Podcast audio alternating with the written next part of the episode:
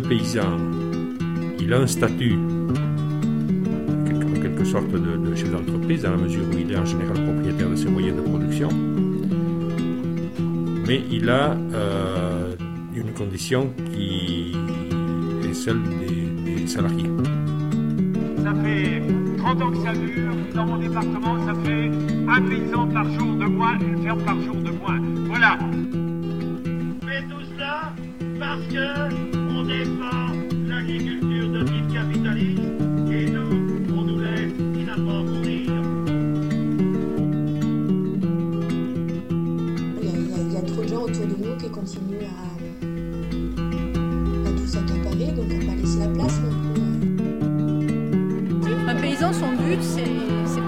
propriétaire en toute logique, c'est d'avoir un outil de production.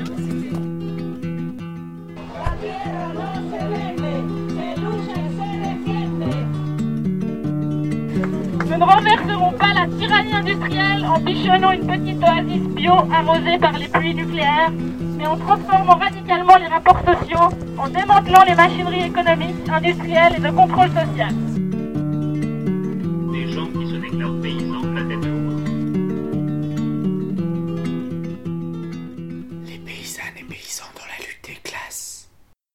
Êtes à l'écoute des paysannes et paysans dans la lutte des classes sur les ondes de Radio Canu et Radio Dragon.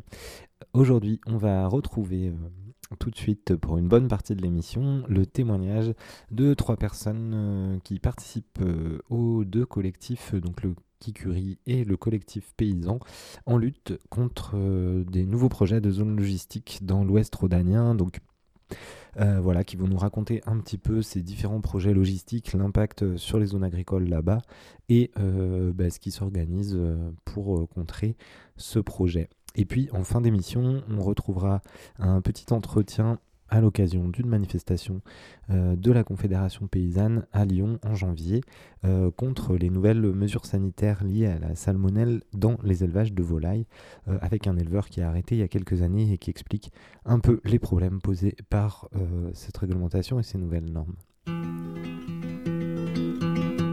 Clément Roux, moi je suis éleveur bovin à Saint-Romain-de-Popet. Ça fait deux ans que je suis installé, donc un néo-paysan. Voilà, la nouvelle génération, la nouvelle génération euh, des gens qui font de l'agriculture et qui ne sont pas, en tout cas pour ma part, issus du monde agricole. Euh, moi, c'est Sylvain, Sylvain Morel. Donc, euh, je suis paysan au sauvage. J'ai repris la, ferme familiale en, élevage de chèvres. Je fais du fromage. J'ai un peu de, j'ai des vaches, des cochons, des poules, un peu une petite ferme paysanne comme on peut l'imaginer. Euh, voilà, euh, je suis un peu plus haut dans les, collines. moi, je suis euh, assez militant par rapport à la, pour la préservation des terres agricoles, quoi. Voilà, et de nos paysages, notre qualité de, vie. Donc, c'est aussi pour ça que je suis impliqué dans, dans cette lutte, parmi tant d'autres. Gilles Vignon, je suis administrateur du collectif Kikuri. C'est créé à partir de, du mois de mai 2019 suite aux deux enquêtes publiques euh, qui ont eu lieu euh, dans le Val de Turdine concernant euh, d'une part une zone commerciale basse croisette et un entrepôt logistique sur Sarcey. voilà. Ceci faisant suite à, la création de l'entrepôt logistique Boiron. Donc il y a le, collectif paysan opposé aux entrepôts de zone logistique de l'Ouest rhodanien a été créé, ça va faire un an au mois de janvier. Euh, c'est un peu à la suite d'une réunion initiée par Kikuri, qui, euh, par le collectif Kikuri, qui voulait euh, parler d'agriculture. Parce qu'on va le voir par la suite, le collectif Kikuri, dans, sa lutte, il, a, il propose aussi autre chose, il propose un projet alternatif qui est notamment de produire sur ces terres menacées d'artificialisation, de, produire euh, de, la nourriture destinée à, la restauration collective euh, en lien avec la loi euh, EGalim qui vise à d'ici 2022 à fournir les restaurations collectives en produits durables et responsables. voilà, il y a plein de jolis mots. Mais voilà, du coup, ce collectif, il y avait une réunion qui a été initiée, euh, un peu à destination des agriculteurs, et puis du coup, voilà, est né de ce collectif, euh, est né de cette réunion le collectif paysan. On va parler là un peu de, de ce projet de, de zone logistique euh, de l'Ouest rhodanien. Euh, peut-être bah, peut Gilles, a priori c'est toi qui as suivi depuis le, le plus longtemps. Si, si c'est possible de, pour resituer un peu bah, ce projet et cette lutte, bah, déjà de faire un petit historique bref de, de, de, des questions de bétonnage et de, pro, de gros projets comme ça dans l'Ouest lyonnais, je pense euh, à l'arrivée de la 89 et peut-être euh, ce qui a ce qui a pu avoir par la suite, notamment ces, ces, logistiques Boiron, etc. Oui, voilà, ces zones euh, qui ne sont pas déclarées entrepôts logistiques, hein, mais d'entrepôts industriels, de bâtiments industriels destinés à créer des centaines d'emplois. tout ça, l'idée est venue avec en place de la 89 on peut dire, on considérait que dans les années 2002-2005, l'idée a commencé à germer. Elle s'est concrétisée plutôt en 2009-2010 avec euh, des, superficies qui ont varié d'année en année puisqu'il euh, y a des enjeux environnementaux qui ont été à, respecter et euh, qui venaient s'additionner à ceux impacts de, de la 89. Donc euh, progressivement, la, zone qui était prévue sur 176 hectares a été réduite à 110, à 80, 67, et on s'est aperçu finalement que c'était un morcellement des, de cette grande zone de 176 hectares. Et, aujourd'hui, on toujours dans, dans les conséquences de ce morcellement qui commence à se retourner contre les élus qui n'ont pas voulu euh, euh, mettre en place tout de suite une grande ZAC, environnementale de l'époque, préféré morceler, perdre du temps, et euh, finalement, aujourd'hui, ils ont à, appliquer une réglementation qui a évolué surtout à partir de 2016 au niveau des compensations écologiques.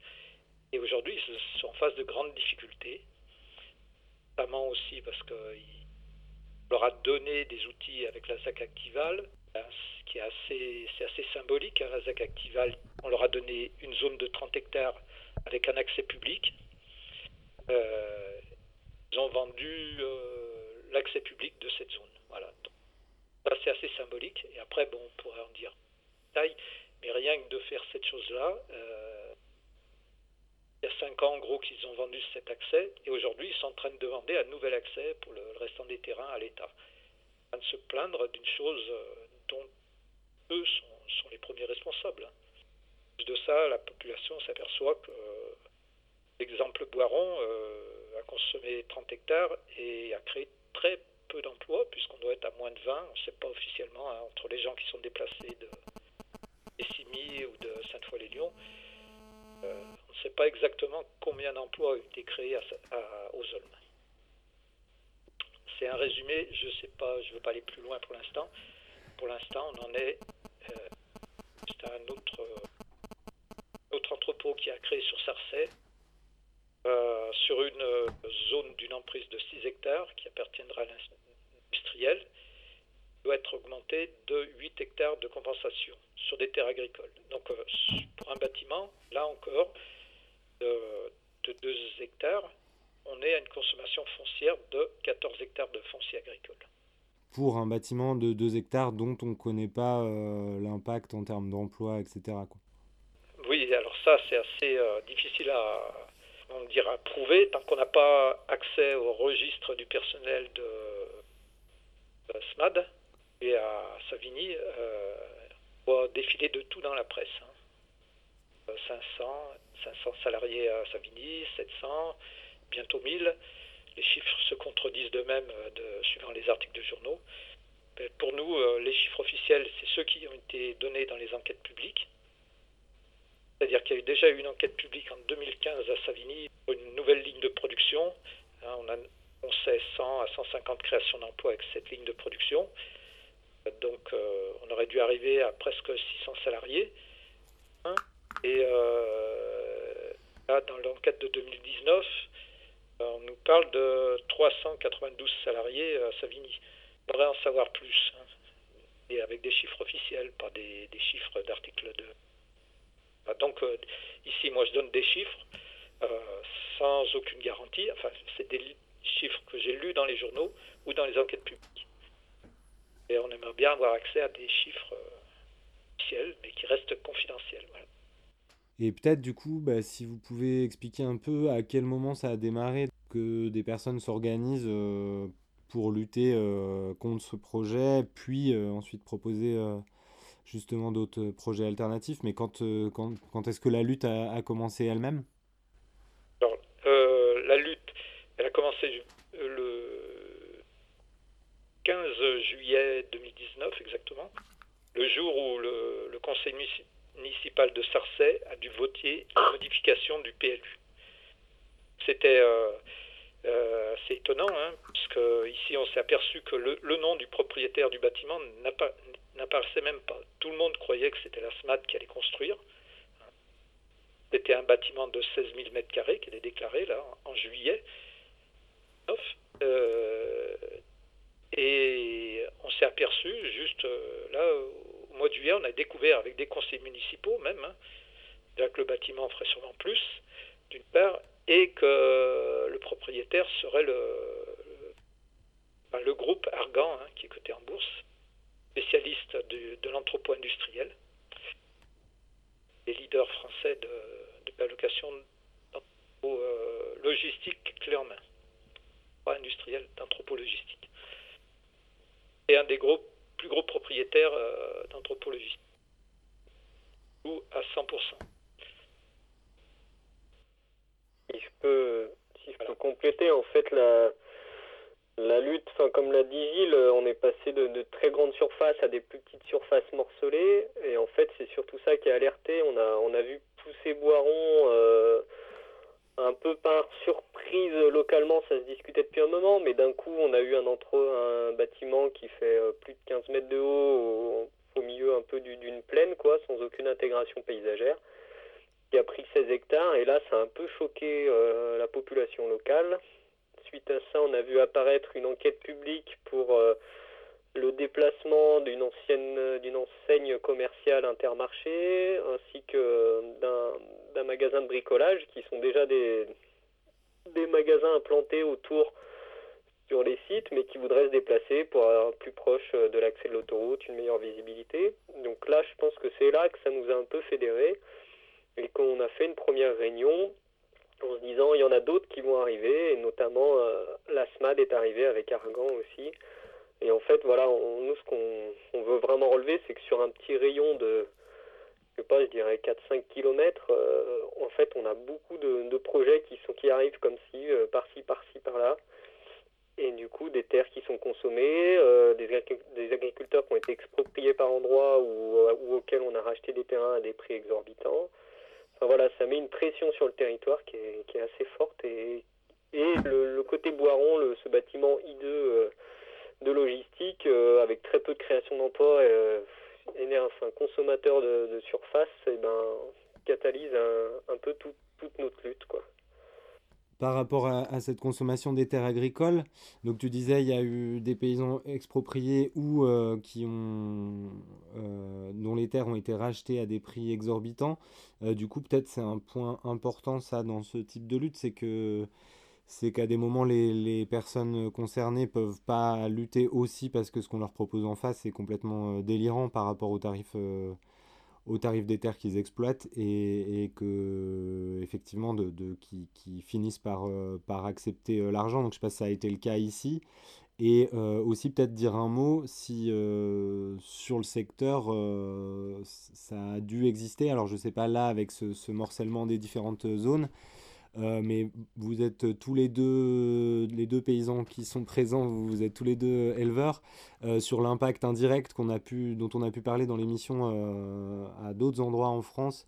l'impact indirect du bétonnage, c'est qu'il y a les surfaces directement concernées, mais il y a aussi toutes ces histoires de voies d'accès, de surfaces qui sont beaucoup plus difficiles d'accès pour faucher et a fortiori pour, pour faire pâturer, voire qui ne sont plus accessibles pour faire pâturer. Donc je sais pas, là, sur ce secteur si c'est aussi des enjeux qui existent sur cet impact euh, indirect entre guillemets de, des surfaces bétonnées quoi. de, en plus de la, dégradation du paysage, oui, je trouve que quand ça, tout a commencé avec l'arrivée d'une autoroute, en fait, l'autoroute nous est présentée comme un outil pour nous faciliter la vie, pour pour aller à Lyon en, en économisant une quinzaine de minutes. mais en fait, tout ce que ça engendre derrière, effectivement, il y a des, des collègues de la lutte contre la 45 qui nous avaient euh, qui devaient passer sur le plateau mornantais, qui nous avaient prévenus à une réunion justement d'information euh, de la population en nous disant les amis, c'est la première étape euh, d'un long processus où, quand on construit une autoroute, il faut qu'on habille les, tours, les, les, parcelles qui sont juste autour de cette autoroute, et du coup, ça engendre euh, bah, à la construction une, dégradation et, la perte de terres agricoles et, euh, c'est que le début. En fait, nous, on, s'est rendu compte que là, on était au tout début parce que Voiron, le gros entrepôt logistique, c'est le premier qui s'implante euh, autour de cette autoroute dans notre région, en tout cas. Et, et on a peur pour la suite, quoi. On a peur d'en voir arriver beaucoup plus. Voilà, c'est ça. Alors, les histoires d'accès de, de aux parcelles, il y, a, toujours des compensations qui sont proposées. Il y a des, euh, euh, des, gens qui arrivent à la retraite, donc eux, c'est, c'est facile de comprendre qu'ils acceptent le, euh, l'argent. Quoi. Il y a des gens qui sont expropriés, même s'ils n'acceptent pas, car on leur explique que le projet il est d'utilité publique et que du coup, ils peuvent pas, pas vraiment, vraiment le choix. Quoi. Et puis, on l'expérience d'un collègue qui fait partie du collectif où, euh, où il s'est euh, pris euh, un sacré coup de pression en disant si tu le fais pas, bah, il faut que tu le fasses quoi. En gros, c'est ça. Après, après ça c'est c'est chacun qui qui résiste plus ou moins face face à l'argent. Il y a deux, deux choses ouais, avec avec l'autoroute en fait qui est arrivée. Il y a eu un remembrement qui a été mis en place sur toutes les communes autour de l'autoroute. Donc euh, c'est là que voilà tous les accès ont été revus, la taille des parcelles, mais du coup ça a quand même bien chamboulé le paysage. On a voilà, ils ont arraché des haies, ils en replanté ailleurs. voilà, ça change un peu les zones. Euh, sous les autoroutes, on a des, il y a pas mal de tunnels pour faire passer les vaches. Euh, enfin voilà. voilà, comme dit Clément, il y, a, il y, a, toujours des moyens qui sont mis en place pour compenser. C'est bien joli, mais voilà, dans la réalité, il y a quand même beaucoup de changements. Euh, on a et puis on a voilà on a des paysans qui se font exproprier qui et puis des terres ben on en, en repousse pas ailleurs. Si tu en retrouves ailleurs c'est qu'elles ont été prises à quelqu'un d'autre. Ça met une pression entre entre les éleveurs du coin là-bas ça met une forte pression de, foncière. On a on peut pas en vouloir euh, enfin moi je pense qu'on peut pas je peux pas en vouloir aux, agriculteurs qui ont vendu euh, une terre agricole par là-bas, ça vaut, ça vaut 2000, 3000 euros l'hectare. Ça leur a acheté 6000, ça leur a été acheté 6000 euros l'hectare. Donc, euh, voilà. Et puis, du coup, euh, là, il y a des agriculteurs qui sont à la retraite, qui ont encore des terrains qui avaient été concernés par le premier zonage, mais qui ne le seraient plus aujourd'hui. Bah, ils vont pas vendre aujourd'hui au prix de la terre agricole. Ça se trouve, dans 5 ou 10 ans, ça vaudra le double ou le triple. Aujourd'hui, ces terrains, voilà, ils sont en attente, ces agriculteurs, ils sont en attente, alors qu'à côté, bah, on a des jeunes qui s'installent, qui ont besoin de terrain, qui ont besoin de surface, qui ont besoin de développer, qui ont une demande énorme, mais ils peuvent pas parce qu'il y a, y a, toute cette pression foncière qui existe sur, sur le lieu. Quoi. On est aussi dans des terrains en colline, on va tous euh, faucher ou cultiver dans des pentes, et là, on a des terrains plats productifs et on ne peut rien faire dessus. Donc c'est un peu pour ça que je vais faire le lien, mais que le, le collectif paysan a remis, a remis en culture des terres euh, qui étaient inexploitées aujourd'hui. Il y a encore des terres qui sont entretenues par les anciens exploitants, mais là, il y a des agriculteurs qui avaient été indemnisés pour plus le faire. Ça faisait deux ans qu'ils ne pouvaient plus le faire. Donc on, avait décidé, on a décidé de les remettre en culture. On a aussi toute une parcelle qui fait quasiment 15 hectares, je crois, même 17, qui a servi de base à la construction de la 89, de l'autoroute. Il y a plus d'un mètre euh, et demi de remblai dessus, et ces terres, elles auraient dû être restaurées en terres agricoles. Donc là aussi, le collectif paysan a essayé d'interpeller en, plantant une serre, ça a été sa première action, en plantant une serre, en ramenant de la terre, en disant ces terres, elles auraient dû être agricoles, elles doivent rester agricoles tant que euh, c'est pas décrété qu'elles ne sont plus quoi. Donc en fait, il y a une pression, ils font un peu comme ils veulent et ils nous ont dit bah c'est comme ça maintenant, sauf que dans les textes, eh ben, c'est encore de la terre agricole. On reviendra un petit peu après sur euh, toutes ces initiatives qui vont un peu au-delà de, la résistance au projet, là, le, les cultures euh, collectives et tout ça. Mais peut-être avant, justement, là, sur, sur ce projet, si quelqu'un de vous peut dire un peu où ça en est au niveau juridique, administratif, enfin au niveau des échéances de, du projet lui-même de construction, euh, est-ce qu'il y a des échéances prochaines et euh, est-ce qu'il y a bah, des bonnes chances que ça puisse capoter de ce côté-là, côté euh, juridique et administratif Voilà un peu où s'en est de ce côté-là? Au niveau administratif, il y a trois étapes importantes. Sont la modification du PLU, donc passer de zone agricole en zone industrielle. Donc ça a été fait sur Sarcey sur pour 6 hectares sur l'emprise Argan. Le permis de construire a été accordé et euh, la demande d'autorisation environnementale a été accordée aussi. Alors le collectif Kikuri n'a pas pu engager de procédure, est trop jeune pour la modification du PLU et le, permis de construire. Par contre, euh, il a la possibilité d'engager une procédure contre l'arrêté de euh, l'arrêté préfectoral euh, d'autorisation euh, environnementale. donc ça, le collectif l'a fait. Pour l'instant, on en est à la requête a, été déposée au mois de mai. le groupe Argan a rendu un mémoire au novembre. Et, normalement, la préfecture doit rendre un mémoire aussi. On l'attend toujours, on l'a pas. Et suite à ça, euh, nous allons répondre aux mémoires et on attendra une date d'audience euh, sera fixée par le tribunal administratif. Donc qu'il en soit, euh, là, les, travaux auraient pu commencer néanmoins en septembre, au moins pour une partie, ne serait-ce que pour les parties de, qui de compensation, décembre, et pour l'instant, rien n'a bougé.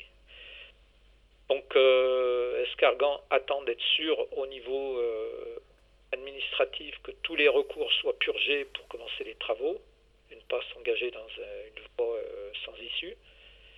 Sais pas. Donc, pour l'instant, je dirais le, le, promoteur Argan ne bouge pas. Juste pour revenir sur euh, le sujet de Sylvain de tout à l'heure, là, sur les, terres agricoles. Donc, les expropriations n'ont eu lieu que pour la ZAC Actival euh, au cours des années, je crois, 2012, 2013, 2014. il y a eu une procédure, ça. Pas eu d'expropriation pour le, la zone euh, des Boudes, pour l'instant, hein, ni sur Sarcey, il n'y a pas eu d'expropriation. Les terrains agricoles ont été achetés aux propriétaires à 6 euros le mètre carré, il y a une partie de terrain qui était à l'État qui a été racheté 1,10€ normalement à SF Vinci. Ça, c'est un point. Donc, on peut. Euh, euh, c'est des terrains agricoles hein, qui ont été rachetés à Vinci en mauvais état.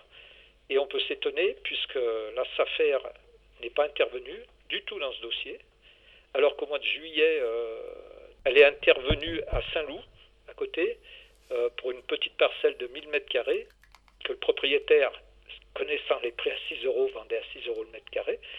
Euh, pour, euh, elle a préempté et en disant non, le prix du terrain agricole ici, c'est 40 centimes.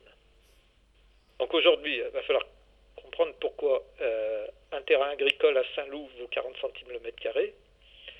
À côté, à Saint-Romain-de-Popey, il, vaut 6 euros. C'est vrai que ça, ça, met une, je veux dire, un, ça met le trouble parmi les agriculteurs qui savent plus ce qu'ils doivent faire. Est-ce qu'on continue à notre travail d'agriculteur ou on fait euh, promoteur foncier hein, euh, Voilà. Est-ce que euh, la Chambre d'agriculture, en tant que, structure représentative, s'est positionnée autour de ce, sur ce projet-là d'une manière ou d'une autre? On a eu deux avis. c'est un peu dur d'avoir les infos. On a, on a eu l'avis par rapport à Argan. Gilles, tu me diras si, si des bêtises, mais en gros, ils, ils sont pas forcément contre, mais ils disent qu'il faut faire attention au morcellement, euh, au morcellement des projets, quoi, que, l'étude devrait être plus globale et que concernant Argan et la SMAD, ils rappellent que ces terres auraient dû, être mis en terre agricole par euh, la 89. Voilà, après c'est juste des annonces, il euh, n'y a rien de, de plus engageant là-dedans. Mais on, a eu un élu chambre d'agriculture qui est élu à la communauté aussi, qui dit que pour, pour avoir de l'agriculture, il faut aussi avoir de l'économie. Donc on ne sait pas trop ce que ça veut dire.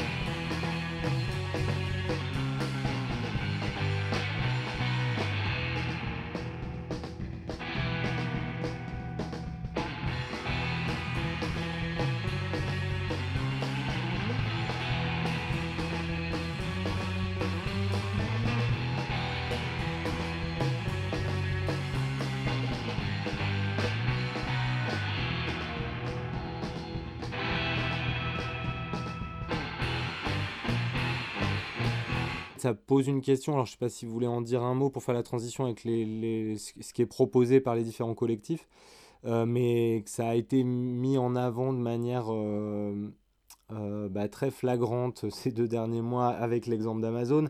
Mais ça pose la question face à cet argument de l'emploi, qui était aussi le cas pour la 45 quand on en avait parlé dans cette émission même de, de la promesse d'emploi et d'emploi possible dans la région lyonnaise pour les Stéphanois mais ça pose la question de quel emploi on parle. Quoi. Je ne sais pas si vous voulez dire un mot de ce que, ensuite, là, dans la lutte contre ce projet, vous proposez aussi au niveau de, du développement agricole, du développement de la, de la vie euh, territoriale. Quoi.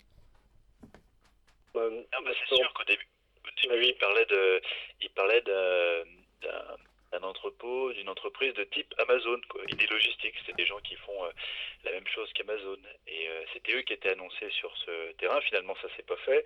Mais, euh, mais c'est sûr que nous, on imagine plus des emplois avec des gens qui, qui travaillent sur place, mais qui habitent sur place, qui mettent leurs enfants à l'école sur place, qui, qui participent au développement d'un territoire, et pas juste des gens qui viennent par l'autoroute travailler et repartir repartir après parce que parce qu'on veut pas que on veut pas que notre région elle devienne une un énième euh, mes yeux dessinent euh, des, des, villes euh, des villes fantômes quoi. Il y a, il y a, il y a des commerçants il y a des il y a plein de richesses dans nos régions et et on veut pas que que ça devienne juste un endroit pour travailler et, et on vient on repart le soir quoi.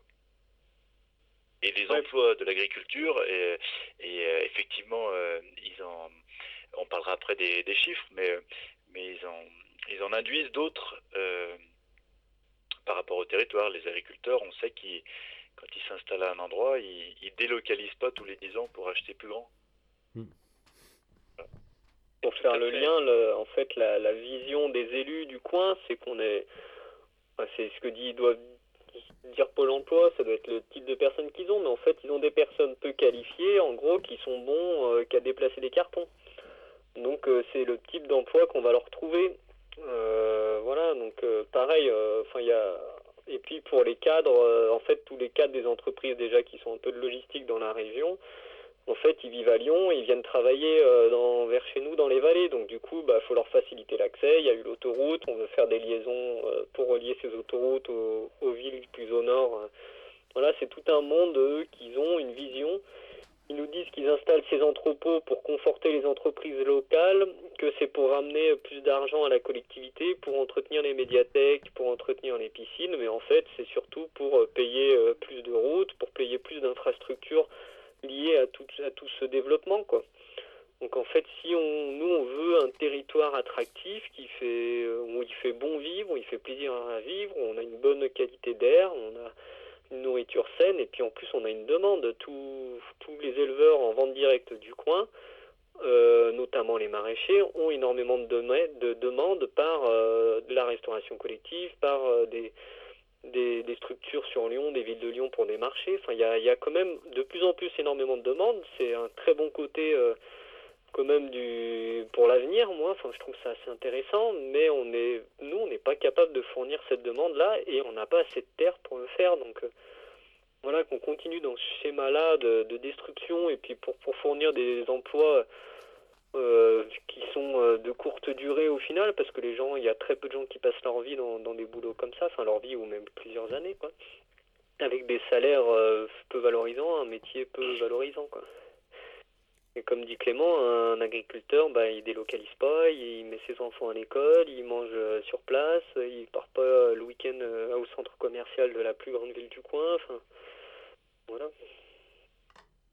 Juste pour rebondir, euh, je vous ai perdu tout à l'heure un petit moment, mais quand on parle de Boiron là, et de l'accès à la zone Actival 2 qui est derrière Boiron, Boiron, donc ils sont sur 2 hectares, ils ont acheté 17 hectares, il y a 2 hectares de bâtiments euh, qui sont pas prêts d'aménager. Nous ont dit clairement qu'il y a une partie, bah, c'est de la réserve foncière. Euh, ce terrain-là, il a été exproprié à des agriculteurs à l'époque. Euh, pourquoi aujourd'hui on n'exproprie pas Boiron pour reprendre l'accès, euh, pour installer en plus toute la zone qui est à côté, c'est que des artisans locaux avec énormément, enfin énormément, avec beaucoup de création d'emplois.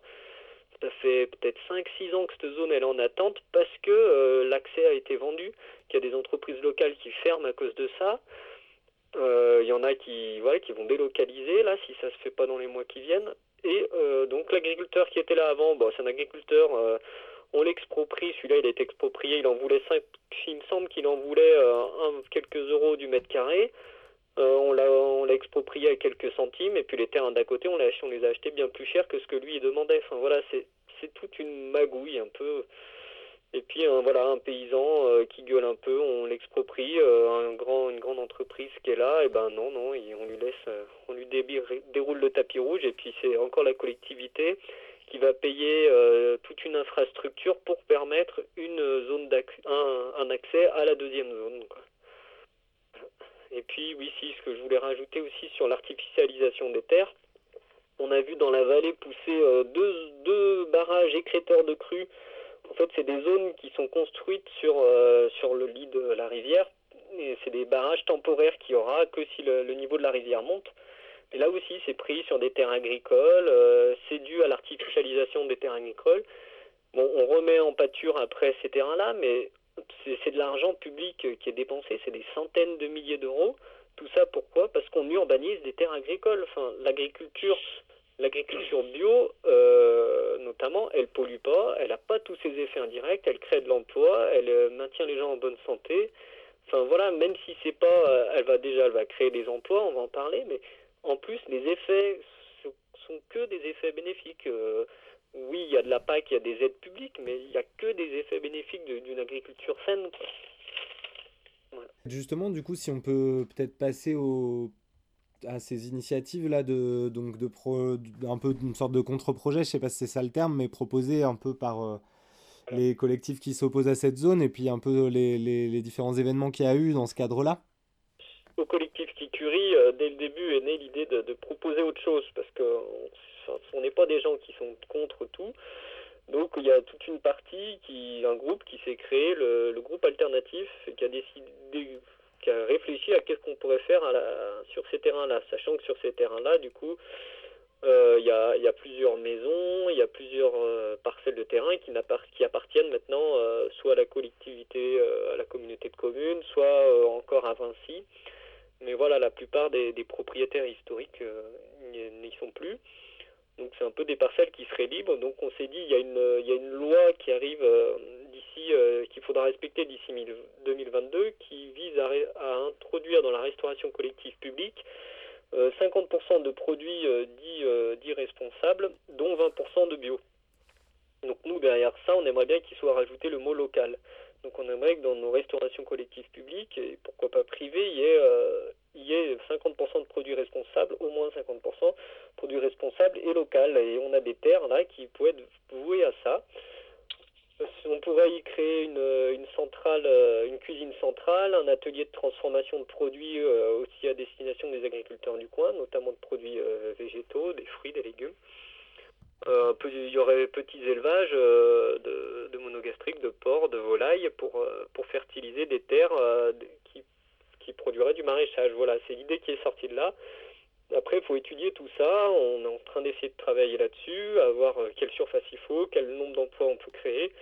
Mais on est sûr qu'on peut, peut aller loin. Là, à Rouen, par exemple, qui est pas très loin, ils ont créé une sorte de régie un peu municipale comme ça, où il y a 30 hectares qui vont être dédiés à la production de à la production agricole pour la restauration collective. Donc voilà, il y a eu cette idée-là, on en a, on en a parlé au collectif paysan qui s'est aussi emparé de ça et qui, qui, a montré un peu qu'est-ce qui pourrait se faire sur ces zones. Donc là, je peux laisser Clément un peu parler des, actions qui ont été faites, si tu veux. Ouais, ouais bah alors on a commencé par une action euh, sur la zone qui euh, avait été utilisée par Vinci pour construire euh, la belle autoroute. du coup, la zone qui devait être agricole est remis en état, ce qu'ils avaient promis de remettre en état les terres agricoles qu'ils avaient abîmées.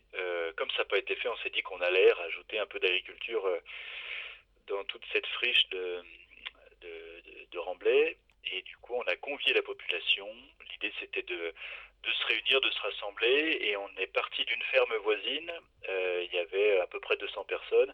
On a fait un petit convoi qu'on a déclaré. Euh, on, on, voulait, euh, on tenait à rester dans la, dans la légalité. Euh, du coup, on a déclaré notre, notre action et on a marché sur cette nationale euh, en admirant les verts pâturages et pour arriver jusqu'à la, jusqu'à la zone euh, qui devait être mise en état où on a installé une petite serre où les enfants ont planté des salades et puis et puis on s'est et d'autres légumes et puis on s'est retrouvé là pour pour se faire se faire voir. Donc ça ça a marché. Il y a la télé qui est venue les médias qui qui ont commencé à parler de nous voilà de notre action c'était une action qui a été menée par le collectif paysan mais aussi par le collectif Kikuri parce qu'on est on est d'accord sur beaucoup de sur beaucoup de points euh, ça c'était la première action, on a commencé à parler de nous. La deuxième action, là, on s'est dit, il faut qu'on, symboliquement, on montre que des terres qui sont vouées à ce projet qu'on ne cautionne pas, parce que c'est un développement qui nous, euh, qui nous convient pas, euh, un développement économique de notre territoire qui ne nous convient pas parce que on sait que nous les agriculteurs et, euh, et les artisans et les, et les gens du coin peuvent développer économiquement notre territoire et que ça soit profitable à tout le monde.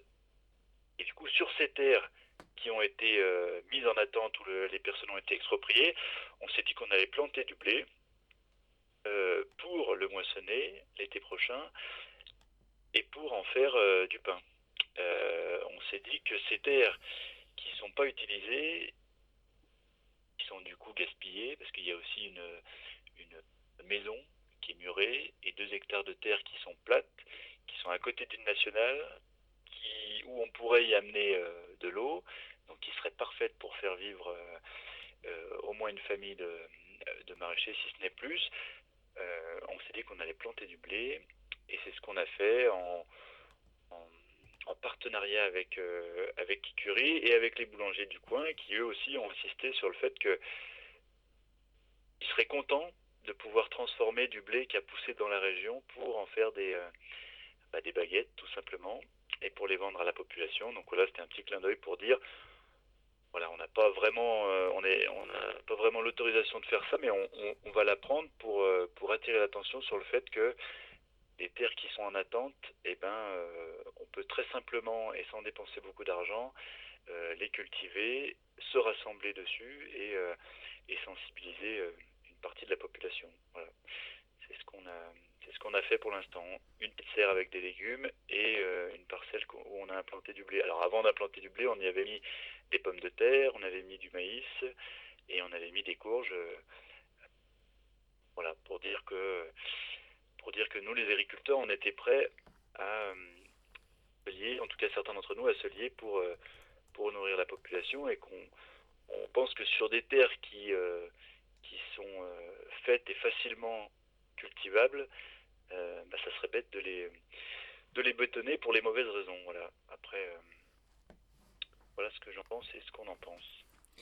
Et du coup, ça, ces actions, euh, ça, ça a permis de, de faire un peu plus de liens avec, enfin, de faire du lien avec plus de personnes dans la population locale autour de ce projet, du développement économique du coin, euh, et Ah puis de, que plus de personnes s'impliquent un peu autour de ça.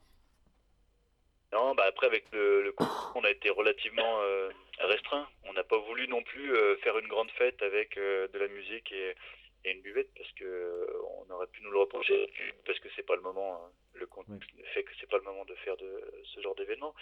Mais donc c'était restreint. Il n'y avait pas énormément de monde. Par contre on en a parlé.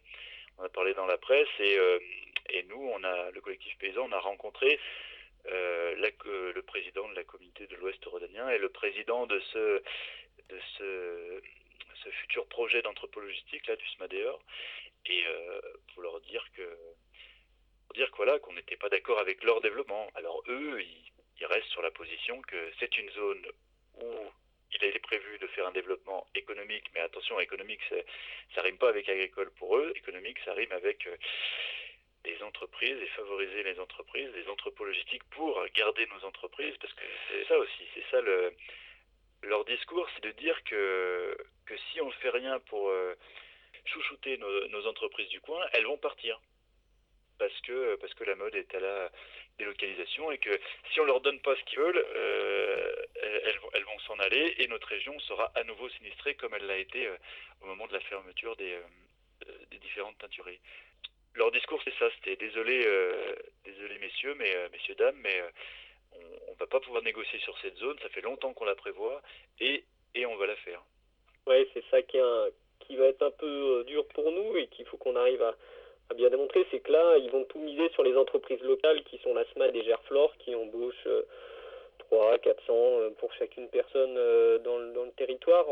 on n'a pas exactement les chiffres comme le disait Gilles, mais ils disent que c'est des entrepôts qui vont créer peu d'emplois, qui, euh, sont assez importants, mais, euh, qui c'est pour conforter euh, les entreprises bien implantées à Tarare et à Larabrel, qui elles créent de l'emploi. Enfin voilà, c'est où il y a de l'emploi, où il y a vraiment du monde, mais nous déjà on dit bah pourquoi ces entrepôts là ils pourraient pas aller s'installer sur des friches industrielles? On va prendre par exemple l'exemple de Lyon il y a une friche de 17 hectares où, euh, où, je vais faire le lien avec Amazon, où Amazon Fresh doit s'installer. Et ben pourquoi euh, C'est déjà Amazon Fresh, donc c'est la livraison de produits frais à domicile.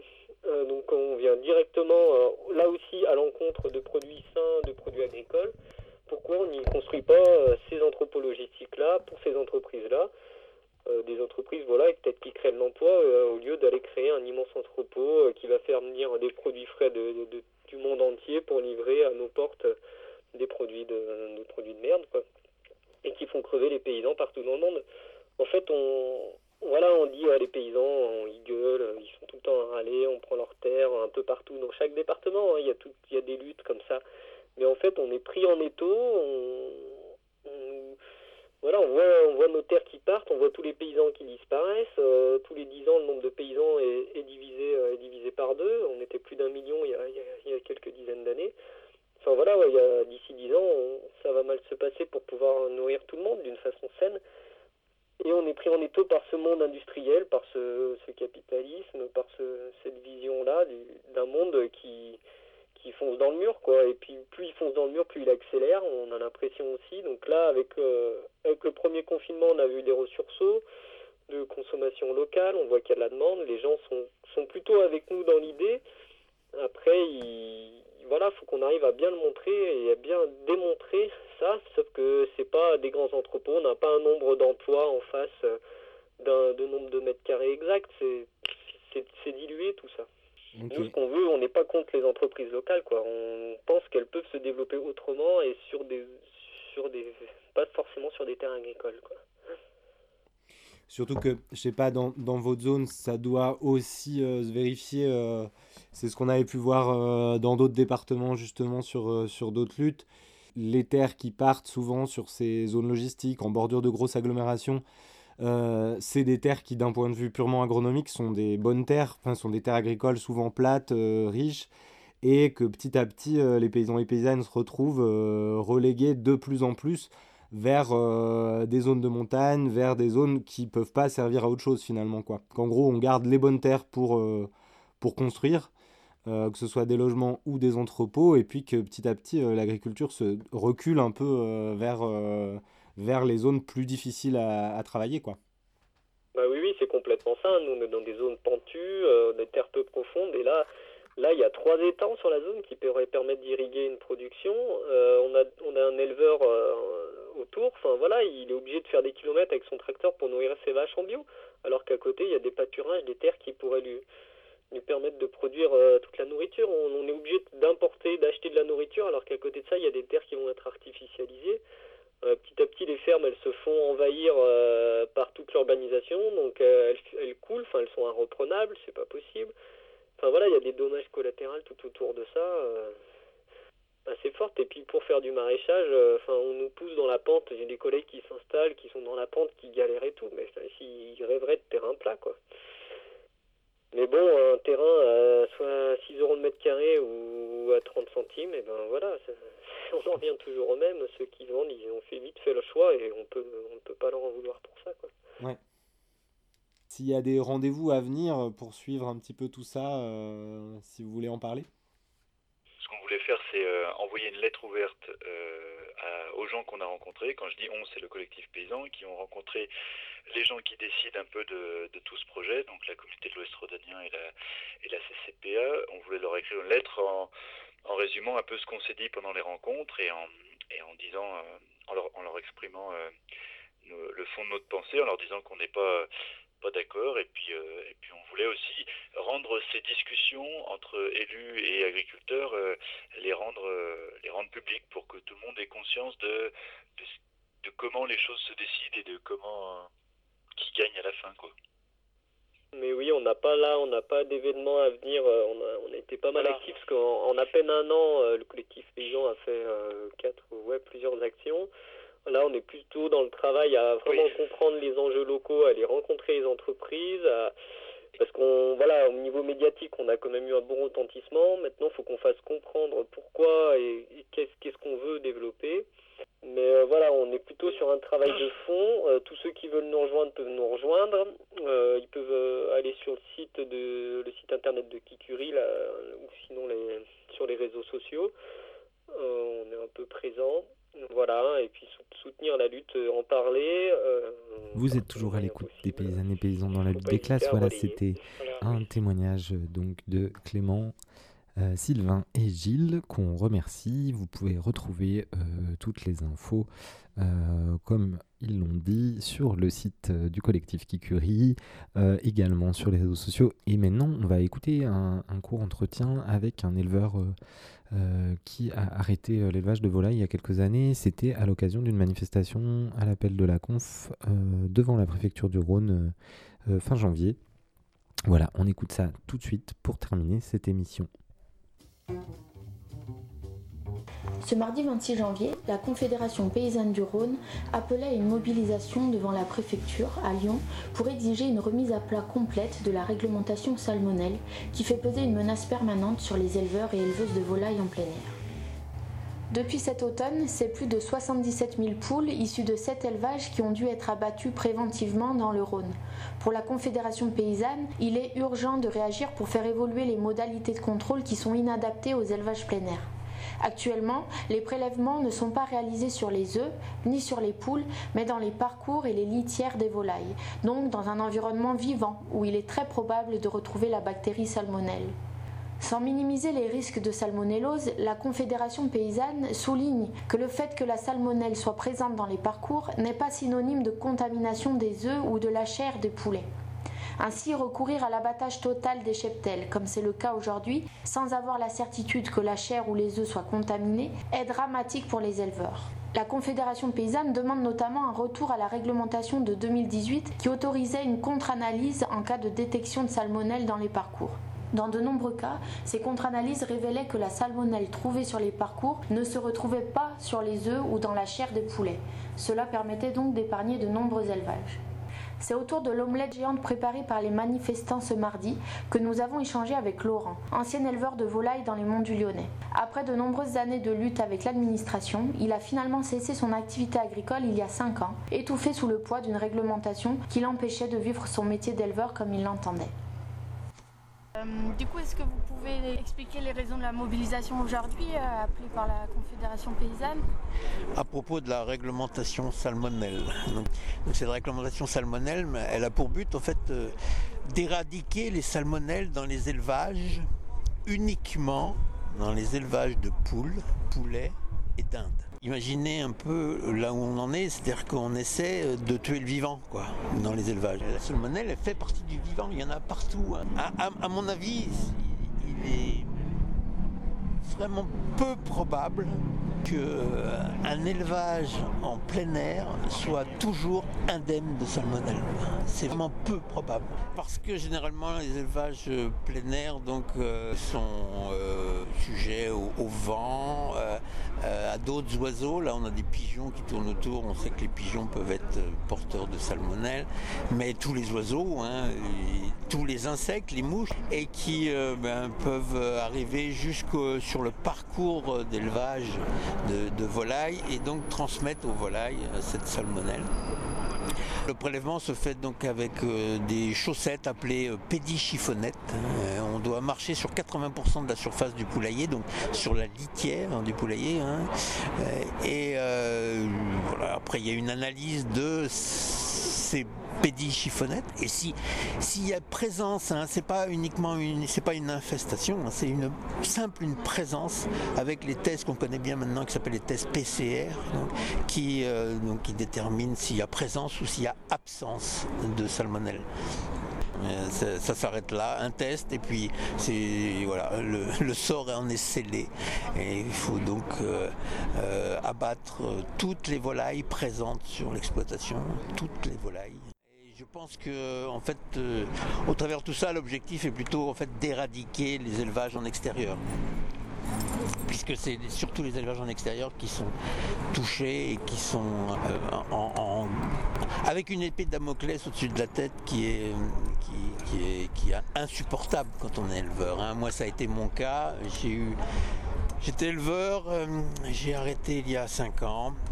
Parce que justement, sur la litière de mes volailles, on a retrouvé une présence de salmonelle. Je dis bien présence. Euh, et euh, la DDPP, donc, qui est l'organisme qui est chargé donc, d'appliquer cette réglementation salmonelle, m'a demandé euh, tout un tas de, modifications de ma façon d'élever, euh, en particulier bétonisation, désinfection avec des produits chimiques de synthèse. Euh, ce que j'ai refusé et ce qui m'a amené donc à arrêter mon, activité donc de producteur de volailles. Et surtout qu'à cette époque-là, il y a 5 ans, c'était pas si longtemps, donc euh, c'était la DDPP du Rhône, mais elle n'était pas euh, formée pour euh, ce genre de problème et ne connaissait pas toute la réglementation malheureusement. Et pendant ce temps-là, j'étais- j'ai subi quand même tout un tas d'assauts et violentes qui m'ont beaucoup euh, touché. J'ai pas tout abattu parce que je me suis battu pour pas tout abattre. juste, hein. Et c'est là où la DDPP a plié et s'est aperçu que ben, dans les textes réglementaires, euh, il y avait une possibilité pour ne pas tout abattre. Et donc vous avez réussi à, Et j'ai à réussi. conserver une partie de votre... euh, Ça m'a puisé mon énergie. Et euh, le- bah, tout n'a pas été abattu. J'ai pu commercialiser une, très grosse partie de ma production. Mais euh, j'ai par la suite euh, pas pu euh, euh, supporter toutes les modifications sur mon élevage que la DPP me exigeait que je fasse. Je devais mettre des sas devant chaque poulailler avec pédiluve. Et ça, c'est des réglementations euh, auxquelles tout le monde doit se soumettre. Maintenant, oui, tout le monde doit, doit, soumettre à cette réglementation, oui, qui s'appelle des mesures de biosécurité. Ce genre de réglementation, d'ailleurs, incite à, effectivement à, abandonner ce genre- ces, ces élevages plein air. Quoi. Et donc, euh, C'est possible de continuer en plein air, mais euh, au risque de, avec cette épée de Damoclès. hein, ah oui, c'est ça. c'est ouais, ouais, qui est impressionnante. hein. Moi, je, j'ai- je connais des gens qui ont eu déjà deux cas hein, euh, sur leur euh, ferme. Euh, je pense que le troisième cas, ils s'en relèveront jamais. Quoi, hein. Euh, C'est sûr, ils vont abandonner. hein. Quand on s'évertue à faire un élevage plutôt intéressant et, surtout des élevages plébiscités par la plupart des consommateurs, Mais quand vous avez une réglementation comme ça, ça démoralisant.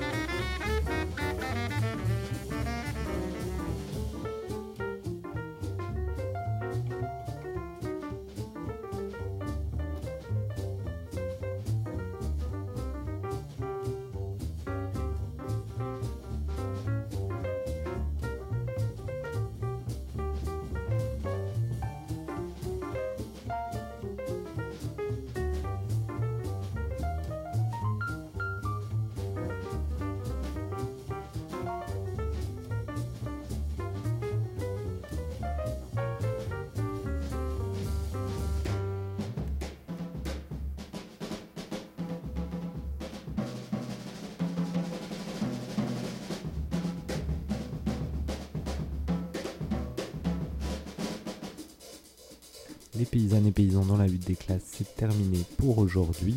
Retrouvez cette émission comme toutes les autres sur le blog blog.radiocanu.org slash lutte paysanne, tout attaché au pluriel. Pour nous écrire, c'est lutte paysanne, tout attaché au pluriel, riseup.net. Et puis, on se retrouve euh, dans 15 jours sur les ondes de Radio Canu et Radio Dragon.